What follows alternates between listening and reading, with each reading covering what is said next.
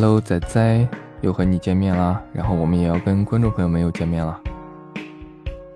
Hello，很高兴再次见面啊！这次见面的主题又是我们的这个怪话猫系列啊，这次到我们第二集海房主了。那关于海房主，你有一些什么了解的呢？哎，你怎么把我台词抢了？这不是我要问你的，这期不是你主讲吗？反客为主嘛。好吧，其实这期大家也听节目也都知道，这期就是我们仔仔录的，就是介绍，嗯，还是很优秀、很好玩的。大家喜欢仔仔的同学也可以啊、跟我们私信联系哦。然后说海房主，其实啊、海房主就是日本的妖怪啦，这是一种海怪，它是头上无毛，然后说曾经说是和尚变的，所以说为什么叫房主呢？房主在日本的其实含义就是和尚、秃子的意思，所以海房主就是海上的秃子了。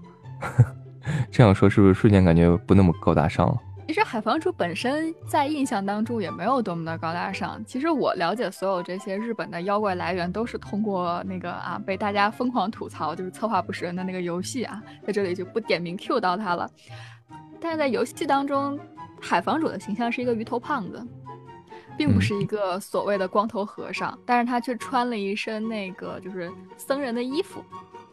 对对对，你说这个那个对，就是阴阳师是吧？那个游戏，那个里面就不要点人家的，名字嘛。那个游戏里面的海房主好像就跟咱们其实《怪豪猫》里面那个海座头是一样的，是不是？嗯，是的，那个弹三维线的那个那个鱼，胖头嗯、对鱼。那个胖头鱼，嘟嘟唇胖头鱼。然后海房主其实，在日本的这种妖怪历史里面，海房主和海就是刚才说的海座头，其实有很多人说是类似的，其实是一个东西，都是在海里出现的，然后是一个黑乎乎的光头类的一个形象出现，然后他会给渔夫们索要他们所捕得的鱼，如果渔夫给的鱼太少了，或者不给他，然后他就会在生气的，然后就把船给掀翻了，让渔夫们船翻人亡。这就是一个海房主的一个妖怪的历史由来。然后现在人也说，可能是这个妖怪的形象更多于就出现在是因为当时的海盗的比较盛行，然后人们比较害怕海盗，就把海盗给妖魔化了，就成了海防主。是的，就是海防主跟我们上一期所讲的佐夫童子还是很有区别的。佐夫童子呢，其实在这个日本妖怪传说当中，实际上是一定程度上带来好运的。但是海防主呢，就完完全全的是一个负面的形象。但是他又被称为房主，也就是僧人。但是僧人在我们的概念里面呢，他又是一个非常仁慈和善良的人。那么故事当中的海房主给了你什么样的印象呢？其实这个人从我第一印象来，我觉得他就是很虚伪的一个人。从开头的这种感觉是，呃，很奇怪的光妆容。其实刚开始觉得药郎其实已经妆容很奇怪了，看到这个和尚以后，我才发现我大大的低估了这个怪豪猫的这个画师们，他可以把一个和尚画成这种样子，就是从我脑海里就显显现出一个词，就不管是老和尚还是小和尚，我感觉就是用四个字来形容，就妖艳贱货。是的，在我的讲解当中也是把他们称之为啊美妆达人。你真的没有想到，就是一个这样的故事可以把男性啊 都描描绘的非常像一个美妆达人啊！我就把他们以这样的一个形象去放在了故事的一个讲述当中，这也是就侧面去写了他们吧，好像跟我们印象中的那些啊、武士。然后修行之人，还有包括这个和尚，都是不一样的形象。对，啊，然后我们来主要说一说观众们想知道而且不知道的一些情节吧。毕竟，像《怪花猫》这个系列来说，其实是可以说是比较难理解的一个动漫吧，并不是说那么容易，就是看一遍就瞬间能发现很多细节呀、发现很多剧情，包括隐喻啊这些东西。我们把这个来主要说一说吧。那你就先来讲一讲吧，我也挺想知道的。哼，你都给大家讲解够了，你你还想知道什么？想知道？好了，你就就假装你替观众发问。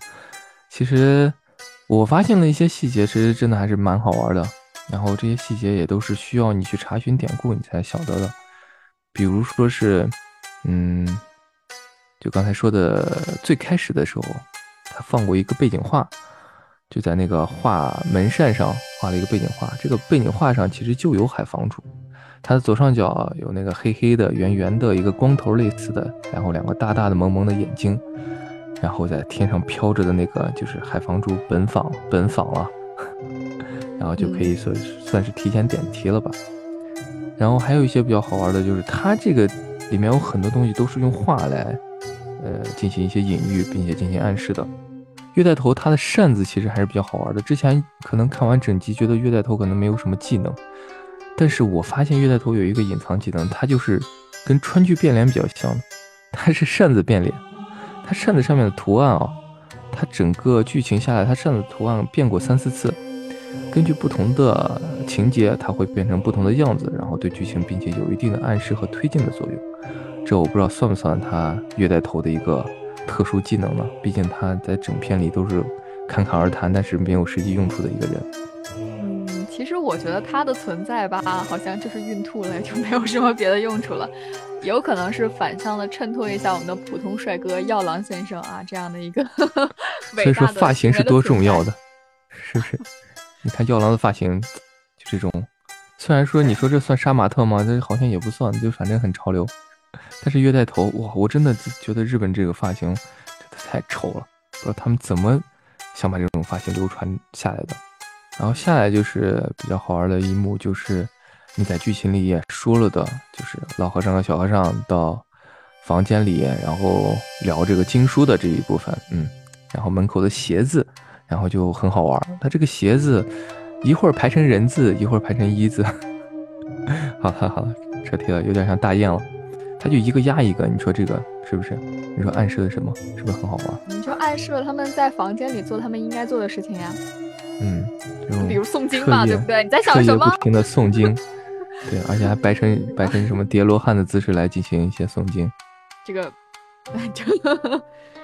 然后再说一下，他这个还有一些比较好玩的隐喻，就是在船上的时候有一幕，就是那个船长，然后他不是养了一船金鱼嘛，然后在宽阔的海面上的一个小船的大船上吧，然后自己还在船里面开了一个鱼缸，里面养了很多金鱼锦鲤。然后也是象征着财运好运，因为当时锦鲤金鱼就象征着金钱嘛。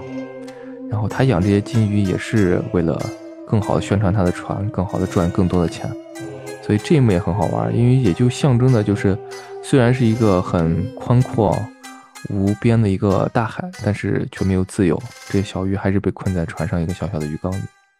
这其实更深一次的反应，也就是虽然是一个大大的海洋，但是那个阿庸，也就是。那个老和尚的妹妹，她被困在了一个小小的一个那个独木舟里，然后困死在那个封闭的空间里，啊，就也是有一个这样的一个暗喻。其实整篇的这个故事当中呢，它都是在描写一些鱼的象征性的意义。其实除了这个鱼缸之外，你在各种包括它的外面的这个妖怪化的现象，其实也都是海洋当中的鱼骨。对吧？还有一些什么海螺呀、贝壳啊，都是以海洋当中的一些生物作为一个背景的。那么这些东西肯定它来源不会就是凭空的，就是我今天就想画个鱼啊，对吧？那它肯定也是说是故事当中的一种意象，就如同你所说的点题嘛，对吧？从头贯穿到尾的一个恐惧，然后一个不自由。其实我在讲解的末尾也问过你这样的一个问题啊，就是说你觉得整个这个故事当中讲的是什么？嗯，是只是流于表面的这种所谓的亲情啊、爱情啊，还是说一个人的内心的自私、阴暗，还有包括不愿直面的恐惧呢？对，其实如果光看热闹的话，看表面也就可以了。但是如果你真的想更深层次的看这个电影，我觉得还是更需要来好好了解他的故事背景。然后，并且我觉得这真的就是说一个老和尚为了私欲，然后一直隐瞒了几十年的这种。这种深深的恐惧埋藏在心里，但是他又把这个恐惧用谎言来覆盖，然后让这个恐惧更加深层次的一个孕育，最后变成了一个海防主的这种妖怪。是的，那么在故事当中，就是你还有观察到什么细节吗？我发现真的是一个细节狂魔哎。啊，因为一帧一帧看电影，我觉得他是对这个导演的一个尊重吧，因为他可能很多导演他埋的一些彩蛋，或者是他埋的一些想刻意想表达的一些画面。但有人发现的时候，我觉得这一点就，我不知道他有没有感觉，但是我觉得他应该会很开心。就是那句我我不要你觉得，我要我觉得。我要我觉得。对对。然后就是像细节的话，还有就是它那个罗盘指南针，其实它那个底纹的那个画的也是一条鱼，但是这个鱼你可以看一下，仔细看，它是一个青头的一个比较邪恶的一个鱼，还有一个獠牙的样子。然后这是一个罗盘上的画的鱼，但是其实它因为镜头里有很多反转的一个场景，就有时候它药郎就会空间倒转，药郎就相当于踩在天花板上了，包括它后面的剧情。呃，老和尚在讲述他曾经的故事的时候，也是处于一个倒转的倒转的形态来讲述。然后像这个颠倒过来以后，你会发现它其实这个船的天花板上也是一条鱼，但是这条鱼就比较明媚，是一个金色的锦鲤样子的，就代表好运，也代表着阳光。就刚好这个一下一上的这两个鱼，我觉得也可以代表人的两面性，就包括也可以象征意义的代表和尚，其实也是有两面性的。一面它底面底面大家能常规看到的这楼盘上面的一个黑暗的样子，但是其实内心也会有阳光的一面，就这些都都是我觉得都是一些隐喻吧。你看的是真的仔细，其实我就不会这么去看这个动画，因为这个动画其实第一视觉上给人的观感不是很好，真的不是很好。是的，它是一个值得你去反复看，然后去体会里面深意的一个动漫，但绝对不会说就是第一眼看过去，哇，好炫酷！第一眼看上去怎么回事？这个这个作者是不是 这个学的不太成功就出来了？就没有贬义的意思啊，只是说当你看惯了一些，比如说乙女向的东西之后，你会觉得这种画风真的不在很理解的范围之内。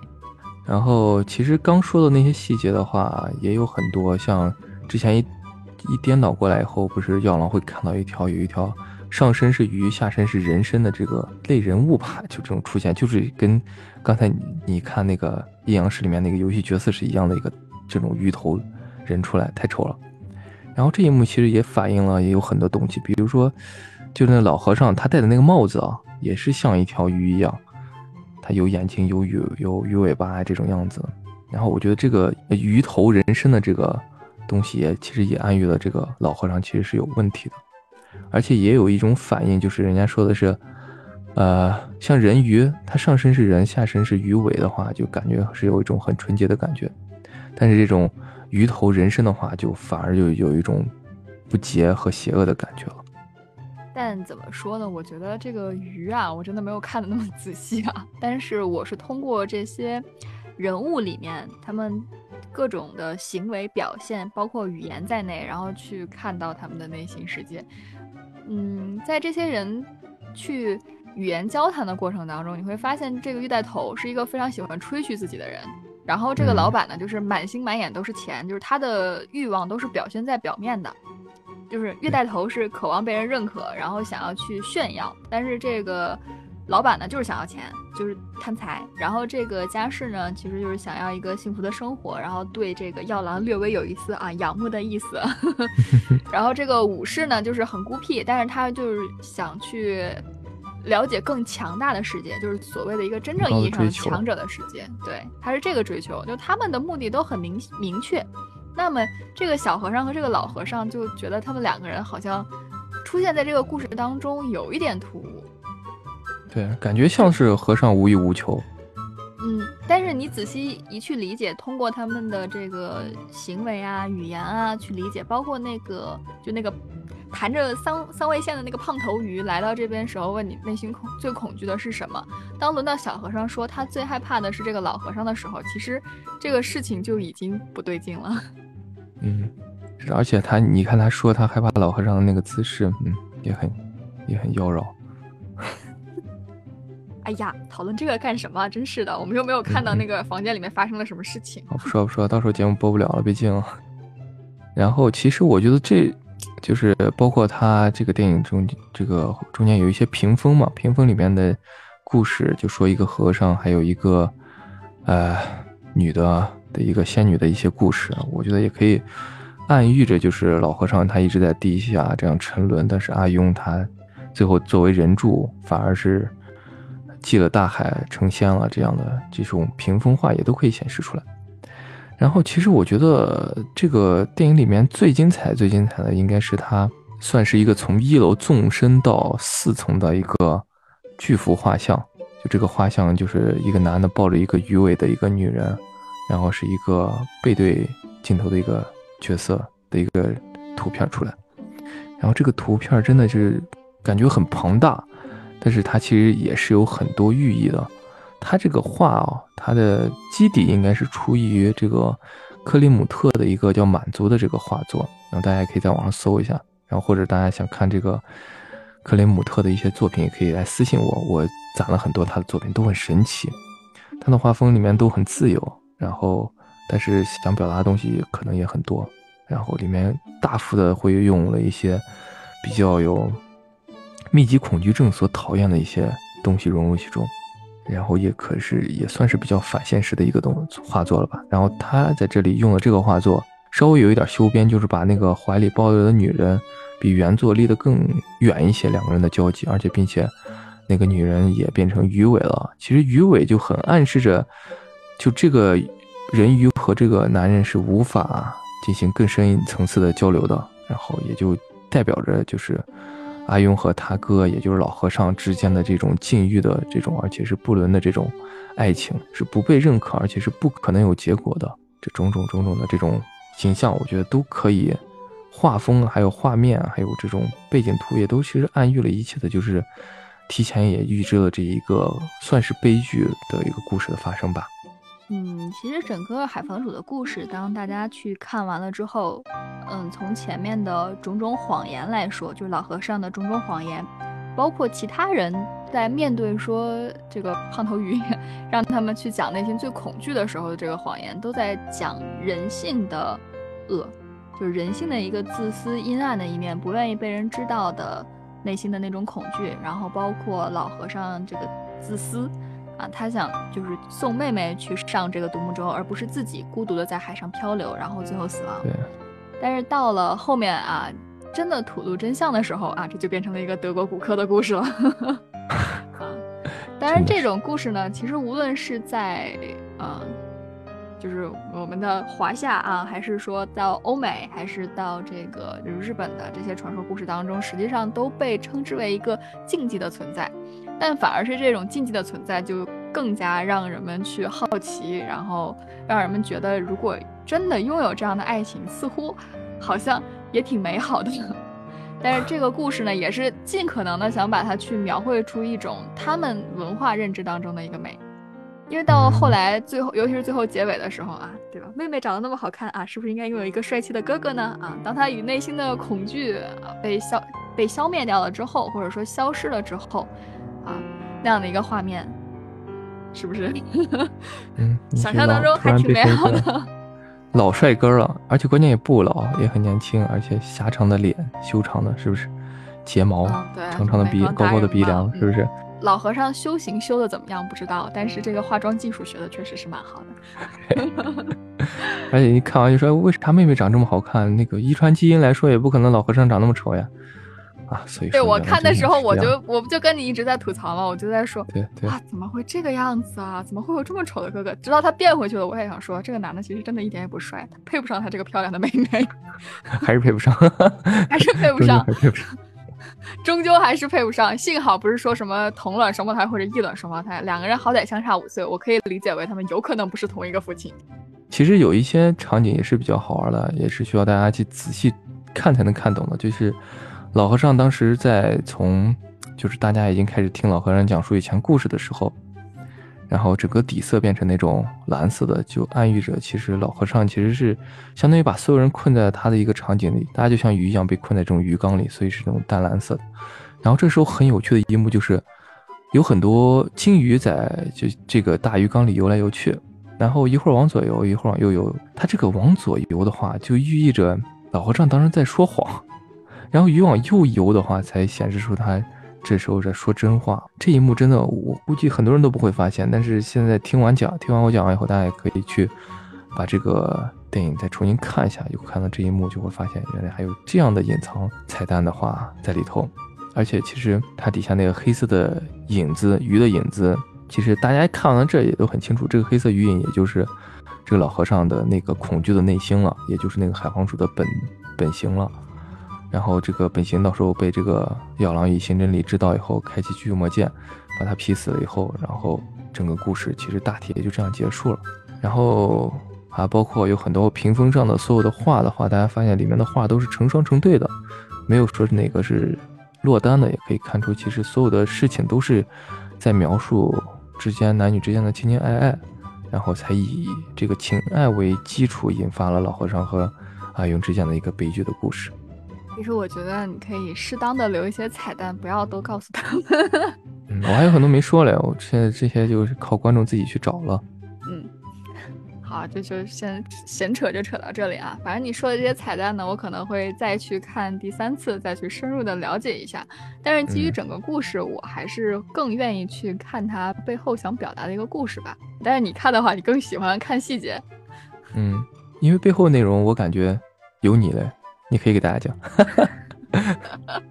好，扯远了，扯远了。来说回来，其实我们不管吧一些彩蛋呀，还有一些故事的一些背景呀，包括大家的一些感受，包括我和仔仔的一些对这个剧情的一些理解，都给大家讲完了。然后本期节目也快到尾声了，最后我再提一个小问题吧，就是大家看完以后，大家想一下，那个月带头的法师，他的恐惧到底是什么呢？他到底看到了什么东西，一直忍不住的孕吐呢？嗯，大家有的什么想法，以后可以在评论区告诉我们，大家可以一起分享讨论一下。好了，本期的怪话猫海房主系列就讲到这里啦，我们下期再见，拜拜。拜。你的拜拜声音好小啊。没有这个拜拜又能怎样啊？其实我还想代表性感鱼头再次发问：你内心的恐惧到底是什么？好，那观听众朋友也每个人都扪心自问一下：如果你遇到这个海座头，他发问的时候，你自己内心的恐惧到底是什么呢？大家可以在评论区告诉我们哦。好了，拜拜，下期再见。拜拜。